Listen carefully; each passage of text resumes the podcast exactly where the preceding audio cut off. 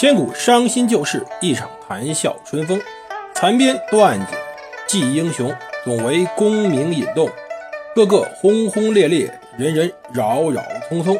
荣华富贵转头空，恰似南柯一梦。欢迎大家收听蒙头读书。大家好，我是胡蒙，这里是《刘娥传》。今天我们来讲浮生烛影。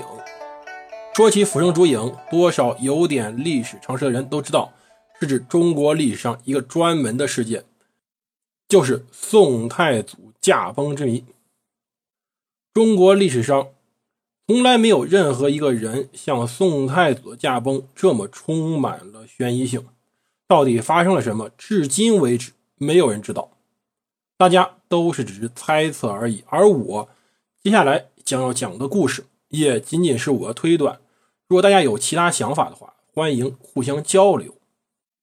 上期我们讲到开宝九年，宋太祖想试图通过迁都去架空他的弟弟晋王开封府尹赵光义，可是没有成功。随后他便依依惜别自己的故乡，回到了开封。在回来之前，他安排好了自己的墓地，或者说自己的陵寝，这地方就在洛阳。当然，这里我要单独说明一下，北宋皇陵今天属于郑州市下属的巩义市范围之内。那巩义在历史上一直是归洛阳管的，所以我们现在所说的这个节目中所说的这个北宋皇陵位置是属于当时洛阳境内的。当时赵匡胤前往洛阳时候是夏天，但是他的生命就在冬天时候戛然而止了，令人十分震惊。在历史上记载说，冬十月，帝驾崩于万岁殿。我们的正史或者说宋史对于这个历史事件解释的非常之简单，加起来不到十个字儿。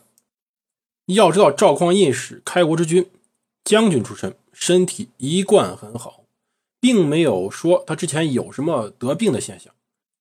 甚至在之前，他还曾经召见过陈宫，同时还还去教场。参观过当时军队的演习，而这一切仅仅发生在他驾崩的十天之前，没有任何预兆，没有任何疾病的解释，只说赵匡胤就这么死了，在开宝九年的冬天十月就死了，这本身就成为一大悬案。当然，随着历史的演进以及后来很多史料披露。这件事儿又被细说的非常非常的具有戏剧化，尤其是随后蔡东藩先生所做的那套通俗演义里，言之凿凿的就说赵匡胤是被他弟弟赵光义给杀了的。但是呢，这件事儿我们得细细分析，因为它确实是个疑案，所以呢，我们也打算在《刘娥传》这个节目里好好讲讲。首先，我要声明，赵匡胤绝对不是被赵光义拿斧头砍死的。某些电视剧，尤其是某些没文化的香港电视剧，就这么演的。赵光义，晋王赵光义拿着把斧头，还是那种劈柴的斧头，把赵匡胤给砍死了。这是开玩笑啊！你从哪儿拿把斧头带到宫里来？当当时的宫禁是摆设？而且赵匡胤本身武将出身，身材非常强壮。即使五十岁了，他的单兵作战能力是非常强的。晋王赵光义就这么有把握，自己拎有兵器就能把赵匡胤给砍死，而且砍死尸体什么样子，大家可以想想啊，血淋淋的。这件事怎么堵住天下悠悠之口？所以根本不是那么回事儿。浮生烛影这个故事怎么来的呢？这里我们简单说一下当时那部。《续资治通鉴长编》里的故事，这个长编是后来南宋时候李涛所作。这部书实际上是一部私人注史，非常详细。他秉借的是当时司马光在著述《资治通鉴》时所奉行那个原则：宁失于繁，勿失于略。就是我史料宁愿多到大家迷糊，甚至相重复、相矛盾，但是我也不会自己。自作主张把某些史料给摘出去，但是呢，这部史书对于这件事情叙述是比较详尽的，因为它采用了之前比如《素水记文》是司马光自己在宋朝以后所采所写的一个笔记。司马光的《资治通鉴》只写到后周，或者说只写到陈桥兵变。宋朝本朝事儿他没敢写，自己记了个笔记流传下来。他也采用一些其他的野史，因为正史里面包括当时皇帝实录里面这个信息是没有的，全删完了。后来太宗、真宗两代把当时的史书改得非常混乱。到李涛写时候，只能采取一些可能相近的一些野史，所以这件事情还是可以相信他当时写的。一些事情的，李涛是怎么写的呢？李涛写的是说，当时赵匡胤身体不太好，所以呢就想请一个神汉或者说一个道士来给他祈福。这个道士呢叫张守贞，家住陕西的周至县。传说有神降于他们家里，然后他只要神一降，就可以去预言祸福。而且预言的呢还非常准，所以当时在赵匡胤生病的时候，就想请他过来去问一下有什么问题没。当张守贞到皇宫时候，皇帝命令内侍王继恩记住这个名字，这个名字很重要。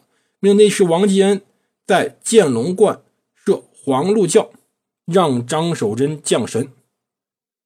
当时降神以后，神说，或者说张守贞说。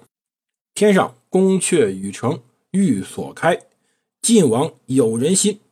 然后这句话说完了，就没有后话了。